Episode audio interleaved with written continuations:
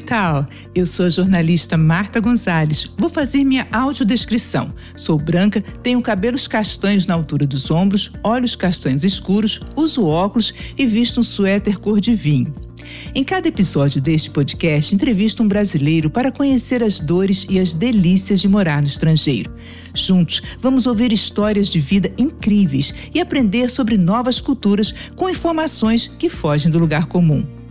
Hoje vamos para Tampa, nos Estados Unidos da América. Vem comigo viajar na história de nosso entrevistado.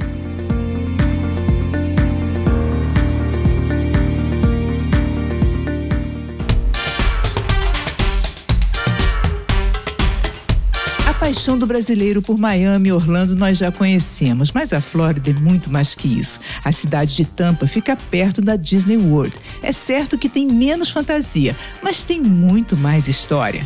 Aliás, quem tem muita história para contar é o nosso entrevistado de hoje, o carioca George Roberts jornalista, apresentador dos principais eventos culturais para a comunidade brasileira nos Estados Unidos, como a tradicional lavagem da Rua 46 em Nova York, ele ainda tem um programa de TV nos States, o George Roberts Talks. E eu não vou talcar mais nada, eu vou deixar ele mesmo se apresentar. Jorge, seja muito bem-vindo. Por favor, faça sua audiodescrição e após me diga quem é você na fila do check-in. Muito boa noite. Que prazer estar de frente com você, Marta, e aqui para todos os seus ouvintes. Bom, a minha autodescrição. Eu sou moreno claro, tenho 1,70m de altura, cabelos castanhos escuros, olhos cor, cor de mel, pele morena clara, como se diz no Brasil, né? Pardo, né? E sou um brasileiro que converso com brasileiros cidadãos do mundo.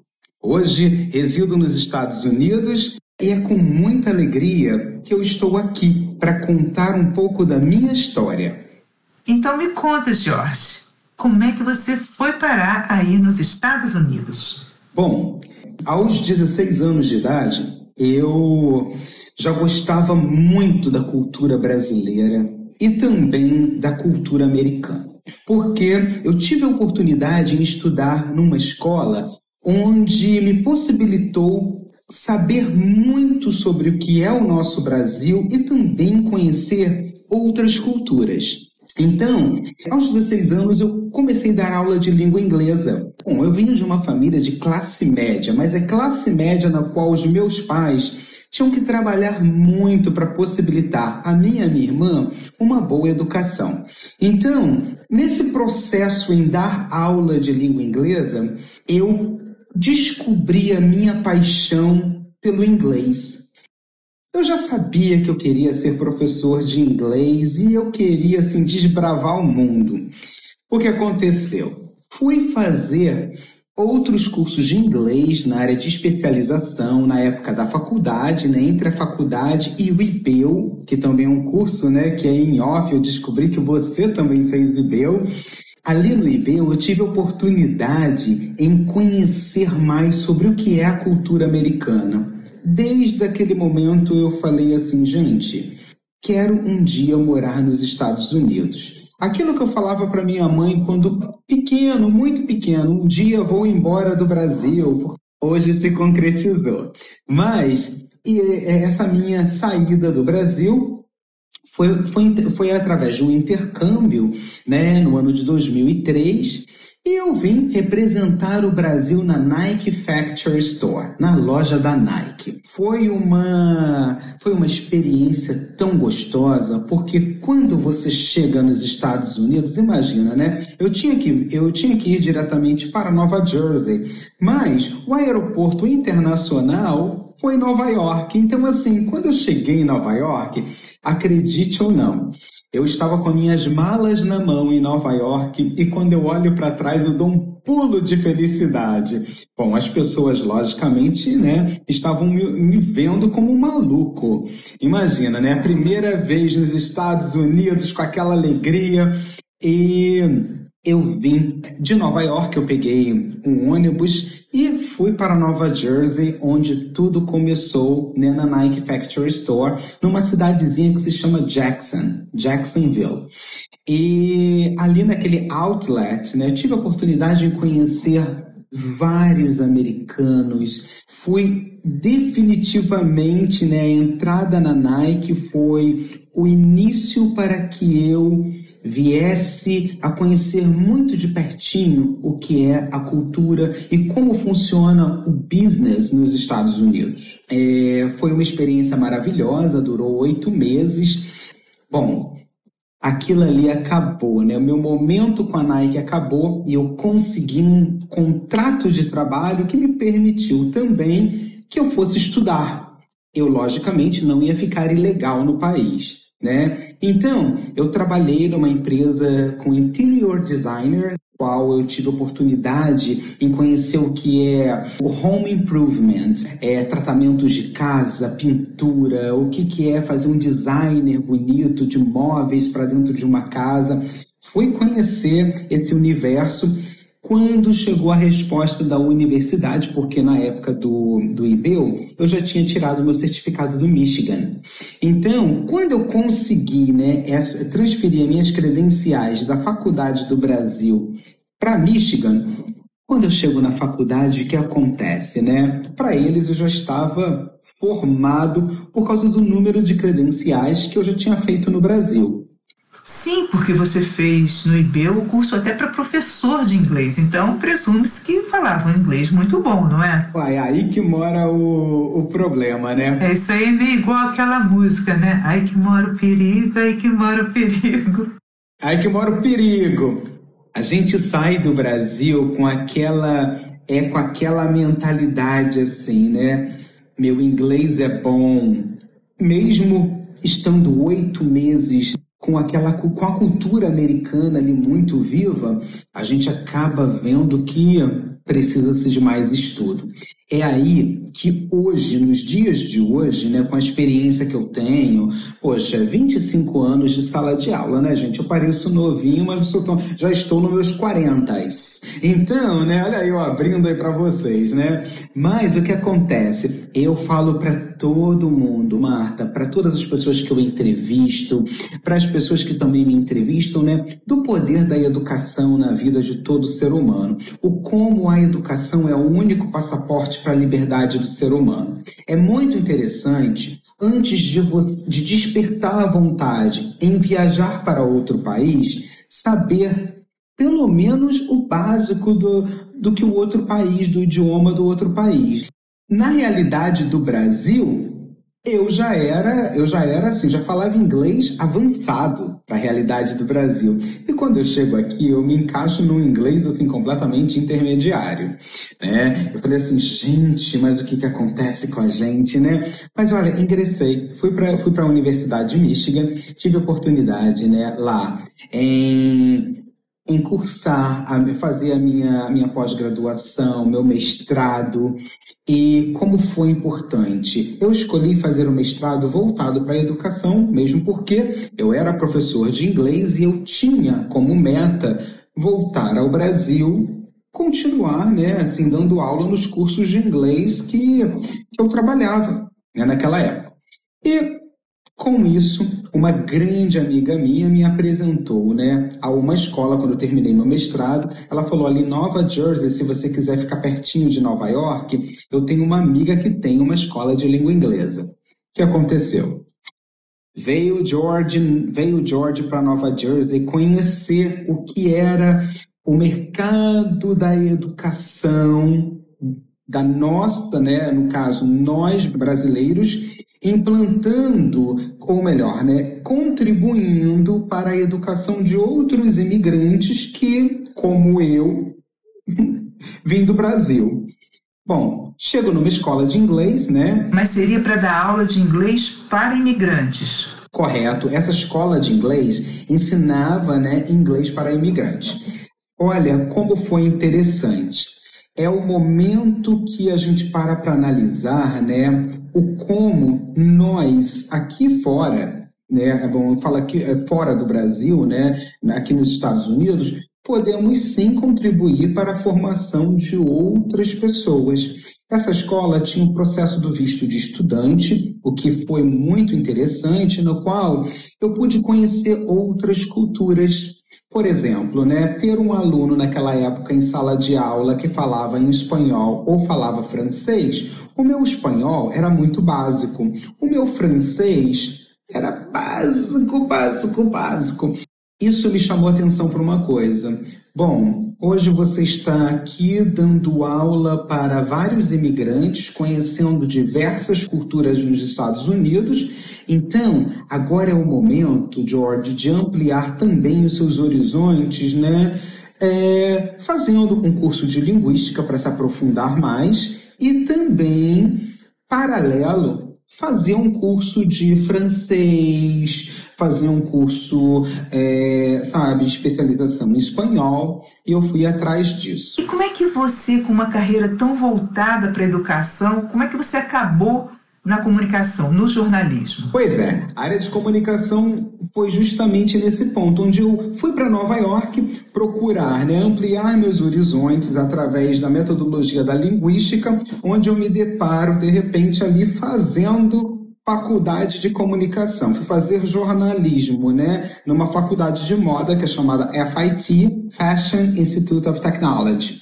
E eu fui fazer faculdade de moda. Dentro ali da faculdade, falei assim, gente, me encontrei. E aí você descobriu uma nova vocação, uma nova carreira. E aí eu fui aprendendo bastante coisa Olha que interessante, Marta. Ali eu me descobri né, fazendo fashion, né, numa faculdade onde pude fazer fashion journalism. Eu descobri que era o que eu queria para minha vida. Eu queria desenhar, ser um estilista? Não, porque não tinha nenhuma, sabe, olha, mas nenhum talento para desenho. O menino para desenhar um coração e uma casa, um coração torto e uma casa completamente capenguenta, né? Então, assim, não tinha jeito. Imagina fazer um vestido, desenhar, costurar. E um professor da universidade, né, ele falou para mim assim, olha, você tem essa desenvoltura, esse poder da comunicação. Por que, que você então não enfrenta e entra no jornalismo? Vai ser importante para você. Fui convidado a participar, a entrar na comunicação na televisão pelo grupo da Veja TV e pelo grupo da Veja TV, né, onde foi desenvolvido também aí o canal de moda The Fashion Channel, onde eu entrevistava modelos, é, estilistas, né? Imagina, gente, me deparar com uma Patricia Fields, né, que era stylist do Sex in the City, me deparar com aquelas atrizes, né, com aquele com filme, com as modelos. E assim, fui fazendo entrevista, entrevistando só que aparecia só a mão do George, só a mãozinha. E eu falei, eu ficava assim, ah não, gente, eu quero aparecer. Quando surgiu a Veja ter uma mão fashion, né? Mas você queria mais. Não é? A mão ali, a mão já estava no mundo fashion, mas e aí o rosto, né? Aí eu conheci eu conheci a equipe da Veja TV, porque na época eu fui, é, tive a oportunidade, né, pela revista Top Festa USA, de ser colunista da revista, uma revista onde falava sobre cultura, é, cultura, festa, sobre casamento, aniversário, mas era uma revista muito interessante, né, idealizada pela Cleiva Lacani. E naquilo ali, eu falei assim, já gostei disso aí, olha, gostei. E comecei a fazer entrevista pela Veja TV, onde eu comecei a apresentar com a Ana Cristina Natividade, né? É o programa América Legal, onde a gente ia mesmo né, na rua, é, acontecia o Brazilian Day, o Veja TV, a Veja TV estava lá fazendo entrevistas e a gente mandava, fazia, dava conta do recado, né? Um certo dia, Daniela Mercury veio fazer um show no Best Buy Theater e o meu diretor, né, na época era o João Viana, ele falou para mim assim, olha George, é, a Ana não vai poder fazer a entrevista, então você vai ter que entrevistar a Daniela Mercury.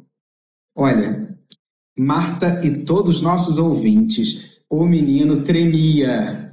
Imagina, eu nunca tinha, tinha feito entrevista com uma, né, de, com, com uma celebridade brasileira, que eu estava muito dentro da comunidade, é, eu estava muito voltado à cultura americana, e eu comecei a estudar. Vou estudar aqui sobre a vida da Daniela Mercury e tal. Olha, Daniela Mercury hoje já deve saber, né, que ela foi a minha primeira celebridade brasileira, né, a ser, é, que eu entrevistei. Então, Daí, eu nunca mais parei. É, eu estava lendo uma matéria sobre você e tem muito entrevistado famoso, né? Lázaro Ramos, Fátima Bernardes. Olha, a minha própria madrinha, que é a Du Moraes, né? Ex-frenéticas, sabe? Tá aí agora com, com, com episódios, né? Do, tá com uma série na Netflix, tá fazendo também aí a Geralda do Tô de Graça. Minha madrinha fazia muita novela na Globo e eu ainda não tinha entrevistado a minha própria madrinha.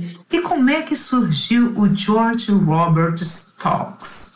Seu próprio programa, como é que surgiu? Minha madrinha, até conversando comigo, né, ela falou para mim assim: Olha, menina, invista no seu nome, né?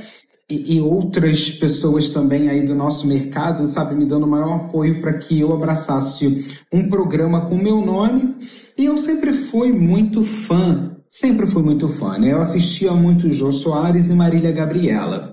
Então, a Marília Gabriela, sabe, ela assim, do, da, do jornalismo, da entrevista, né, desse face a face, né, esse face to face, a Marília Gabriela era minha fonte de inspiração para que eu viesse a desenvolver eu desenvolvi, eu desenvolvi o programa, o projeto George Roberts Talks, né? Onde todo mundo tem aí é, o nome e, e, assim o programa entrevista. Então eu coloquei Talks. Estou nos Estados Unidos e vou falar com pessoas, né, que deixaram seus países e são sucesso na América. Essa foi a proposta do meu programa. O que aconteceu? Muitos artistas do Brasil vieram fazer show aqui, passavam pelo meu programa, dentro da Veja TV, mas o programa com meu nomezinho. Olha, gente, quando eu parei para analisar, eu tinha mais do que duas mil entrevistas, três mil entrevistas, é uma loucura. Né? Se, for, se eu for juntar o número de entrevistas né, americano, né, com, com público americano, com público hispano, né, pessoas que falam só espanhol, e mais os brasileiros, posso dizer que dá aí mais que 5 mil entrevistas. E eu completo exatamente 15 anos né, desenvolvendo esse trabalho. Hoje eu não me vejo fazendo outra coisa, Marta, a não ser entrevistar pessoas. Quais são as dores do brasileiro aí? Você que já passou por vários estados, né? Já, já morou um tempo em Nova York, já morou na Flórida. O que, que você sente aí do, do brasileiro que está morando nesses dois estados? Quando eu tenho que entrevistar alguém, e eu pergunto, né? É porque eu gosto de entrevistar também gente da gente, sabe? Eu vou numa padaria e eu pergunto pro, pro padeiro: o que, que você sente mais falta? Aí ele fala para mim, ó, do pão não é porque eu faço aquele pão bem brasileiro, né? Mas eu sinto falta de dar um abraço no meu amigo, de dar um abraço no meu, no meu pai, na minha mãe, no meu filho que ficou no Brasil. É uma coisa muito interessante porque tem muita gente né, que atravessa a fronteira. Então, quando chega aqui nos Estados Unidos, né, essa dor de não poder voltar ao seu país é muito doloroso. É você lidar diariamente com pessoas né, que vivem uma realidade na qual elas acordam muito cedo e dormem muito tarde para conseguir dar uma vida melhor para suas famílias. Então, é um processo muito doloroso no qual esse pai de família ou essa mãe de família trabalha para dar um melhor futuro para os seus filhos que estão no Brasil. É nesse aspecto, né, que eu vejo que é muito sofrido para eles. Sabe? E por isso também, né, eu acho que é tão importante essas festas que você apresenta, que você é o mestre de cerimônias, essas festas que resgatam a cultura brasileira, eu acho que isso deve dar um, um quentinho no coração dos brasileiros que estão aí lutando, né, para sobreviver, não? Verdade. A gente tenta fazer justamente isso. Quando eu vou apresentar um evento, acho que a primeira coisa que a gente tem que exaltar né, é o brasileiro aquele que é cidadão do mundo, né? Nós somos brasileiros cidadãos do mundo. Por quê? A gente conversa com brasileiros residentes, brasileiros residentes assim em vários lugares. Quando, quando a gente se fala de, quando se fala de, dos Estados Unidos, né, a gente depara com brasileiros que vêm de culturas diferentes, porque cada estado do nosso Brasil tem a demanda de uma cultura é. diferente. E é ali que você aprende a lidar com a, a falta de instrução de muitos deles, a falta cultural, né? E, e, e, e é esse resgate que a gente tenta trazer, que a gente tenta recuperar aqui nos Estados Unidos. Sabe de uma coisa? É interessante quando a gente fala nesse. É, no respeitar o outro como ele é e assim mesmo aprender a amar o outro de forma incondicional, porque a gente aqui fora, eu falo por mim, né? Eu me torno um porta-voz de uma comunidade brasileira. Então, a gente tem que se preocupar naquilo que a gente passa nós somos é, ajudamos a conscientizar, a gerar opiniões diferentes. Cada um tem a sua opinião, mas a gente que tem aí a oportunidade de ir para uma universidade, ler livros, né? De que forma nós, como, como assim, é, portadores, é, vamos colocar, né? Nós como vozes de uma comunidade brasileira, né? Nós de que forma a gente pode trazer essa cultura e deixar, fazer com que a nossa cultura se mantenha viva, respeitando as diferenças um do outro. É muito complicado isso, é muito complicado. Você tem, né, assim, os cariocas, né, paulistas, o pessoal do Nordeste. Então, assim, cada um traz a sua riqueza, né, a sua cultura de uma forma diferente.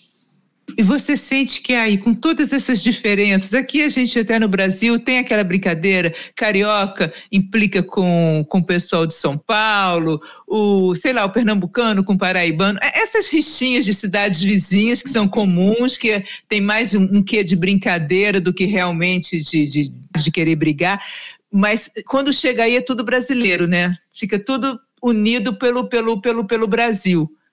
Muito Você sente isso? Olha, muito complicada a situação. Por quê? As pessoas, as pessoas ficam muito individualistas, até mesmo por uma questão de cultura. A cultura americana é assim. O americano ele te ajuda se você precisar, não te nega ajuda, mas ele não quer saber do que você tem na sua casa, com quem você dorme, ele não quer saber da sua vida pessoal. Eu sou um cara, eu sou uma pessoa super neutra em tudo. Então, não me envolvo na vida dos outros, né? Vou, faço o meu trabalho, movimento cultural, a gente, né, se abraça nesse movimento. E, e aí que eu falo para você, ué, você encontra picuinha, encontra briga, polícia separando? Encontra. encontra. Porque as pessoas ainda estão muito com aquela eu sou brasileiro. Você pode ser brasileiro, só que você está na terra, numa terra que não é sua. Tem que saber respeitar os limites. Se você não gosta daquela tal pessoa, né? Se você não fala com aquela tal pessoa por alguma razão, viva a sua vida, esqueça o outro, né? Então, é muito importante é aí que eu falo e bato novamente, né? O poder da educação na vida do ser humano. Esse passaporte para é, é, a educação é a liberdade, é o passaporte para a sua liberdade, porque só através da educação que você consegue compreender que cada um tem um limite. É. E que respeitar a cultura do outro não é perder a sua identidade. Com né? certeza. Tanto é. que o é perde a identidade dele e ele abraça culturas diferentes. Sim, então, só soma, é, né?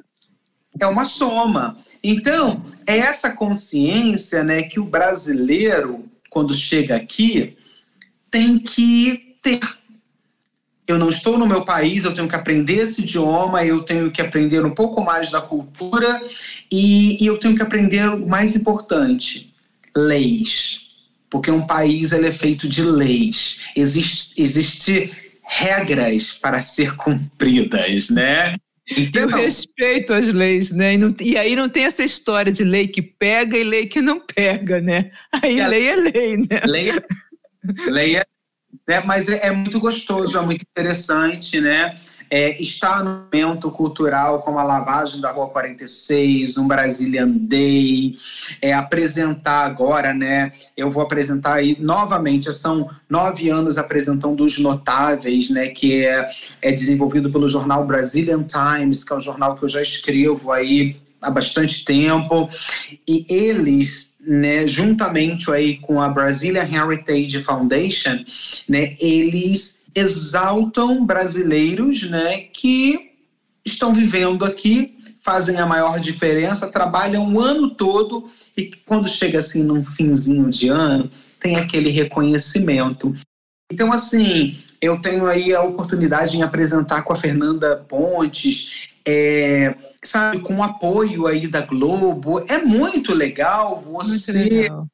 saber que por trás disso tudo, né, tem uma equipe que trabalha para reconhecer o brasileiro que está aqui trabalhando, dando o seu suor, é, pensando na sua família que está no Brasil, né, e querendo, querendo aí aprender mais, conhecer mais. Olha, é tão prazeroso quando a gente passa o papel, por mais que venham aí, né, a Fátima Bernardes, Lázaro Ramos, vem aí todo, né, o pessoal da Globo vem também para poder receber, que sempre passam, né, é, pelo palco do Focus Brasil, dois ou três, né, celebridades que recebem o The Lifetime Award Achievement. Então, assim, é muito interessante quando acontece isso com brasileiros assim como nós. Esses brasileiros seguram ali o troféu e quando falam alguma coisa, a emoção é tanta que as lágrimas é o poema mais lindo, sabe? Que é declamado naquele momento em forma de agradecimento. Então, vale a pena viver. Viver é urgente e a gente tem que parar de se prender em coisas pequenas, né? E abraçar aquilo que é importante. Você que está tão inserido na cultura americana e está trabalhando, né? E o seu trabalho também é, é, é, é junto aos brasileiros. Que hábito que, americano que você já incorporou? Que você não tinha quando morava no Brasil e você agora já incorporou? Um hábito americano, olha, eu acho que é Olha, agora, agora quem estiver aí me escutando vai falar assim: esse rapaz, sabe aquele hábito que você tem de acordar e abrir a janela e falar assim: good morning. É você sair de casa, o seu vizinho está saindo e você falar para o seu vizinho assim: good morning, how are you? Bom dia, como está você? O brasileiro não tem esse hábito. Não é todo mundo que tem esse hábito de sair na rua e cumprimentar a pessoa e dizer: Oi, bom dia, tudo bem? O brasileiro não tem esse hábito. E o americano é parte da cultura americana. Você sai, por mais que você não conheça o vizinho, good morning, how are you? Agora, no Brasil, a gente tem brasileiros que têm esse hábito, sim, mas sim, é. Sabe o que acontece? O outro que não está acostumado com essa educação elevada, ele fala assim: tá me dando bom dia para quê? Tá maluco? Isso aí é muito interessante aqui. Que hábito brasileiro você não conseguiu largar? Gente, é o hábito de comer o nosso feijão com arroz, sabe? Como é gostoso a nossa culinária, o cheirinho da nossa comida eu vou te falar uma coisa. A fruta aqui tem gosto diferente, a comida tem gosto diferente. Por mais que por mais que nós viemos aí a conviver com é, a comunidade brasileira, restaurante brasileiro e tudo mais, mas olha, quando eu chego no Brasil, aquele cheirinho de feijão, o tempero é diferente, o, tempero, o gosto é diferente, né? Quando a gente descobre que viver num outro país vale a pena porque a gente cresce como ser humano. A gente passa a ver o mundo de um ângulo diferente. Por quê? Você começa a respeitar o limite do outro muito mais. Você sabe que a lei é para ser cumprida. Então, são várias coisas, né, que são vários processos que a gente passa num país diferente que nos levam a pensar o como é gostoso e vale a pena a cada minuto aqui. Os Estados Unidos é uma escola, é uma escola para para gente, né, que vem de fora. E, e é isso, sabe? Então, assim, é muito bom, é muito gostoso, vale a pena, vale a pena. Jorge, aproveitar a tua experiência e para quem está nos ouvindo e tem vontade de ir morar, tentar a vida mesmo nos Estados Unidos, que qualidade é, que você acha que não pode faltar essa pessoa? Ela tem que estar tá munida de quê? Munida de educação, sabe? Qualquer pessoa que tem uma boa educação, tem o hábito de leitura, pessoas que têm o hábito de, do estudo, de querer conhecer aquilo que ainda não conhece, é, são pessoas que vão se dar bem na América, sabe? Por quê? Aí fala para mim assim, ah, mas por que que tem que ter aí o hábito da educação? Porque quando você entra no país do outro, é importante você reconhecer uma coisa: o país não é seu, é do outro.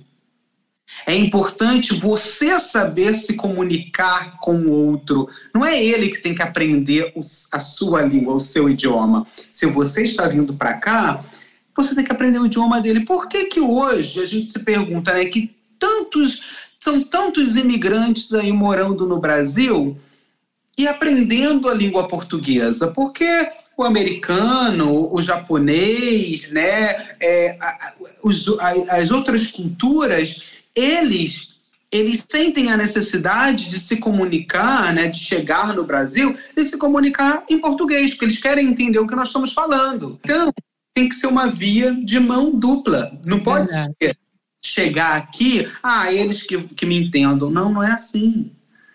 Você tem que entender o que eles estão falando. Você tem que se permitir, não é perder a sua identidade brasileira, mas é se permitir a estudar algo que você não conhece, a compreender algo na sua vida que vai servir simplesmente de soma.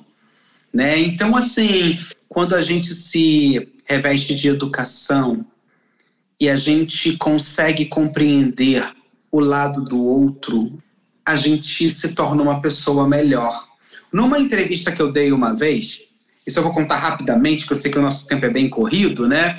Uma apresentadora perguntou assim: Ah, você fala em amor incondicional. Você ama quem tem inveja de você? E eu falei para ela assim: eu vou te dizer novamente, o amor tem que ser incondicional. O invejoso só existe para me alertar de uma coisa: que ele tem vontade de ser igual a mim. Não é, sabe, o invejoso. Ninguém tem inveja daquela pessoa que não tem nada a oferecer. Quando você tem algo a oferecer, você desperta no outro, sempre o outro vai levantar em relação à sua pessoa algo para te diminuir. Porque aquele outro ele não consegue ser como você. Ele não consegue atingir o que você já conseguiu. Mas é aí que é o ponto, né? O problema é o do outro? Não, é um problema geral.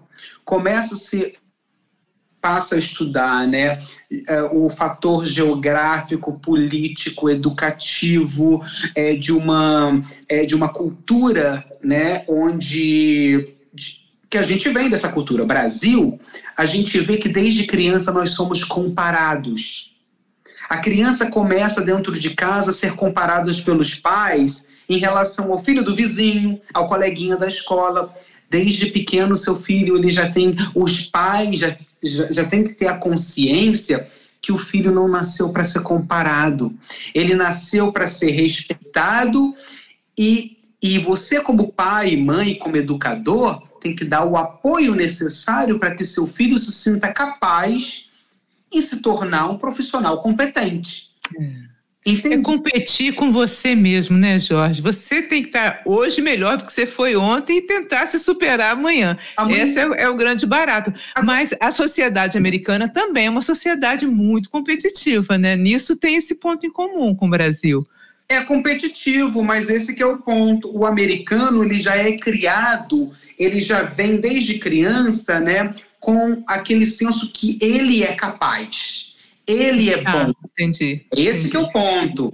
O americano, uhum. o filho dela fez, você também pode fazer, meu filho. Vai lá e é, faça.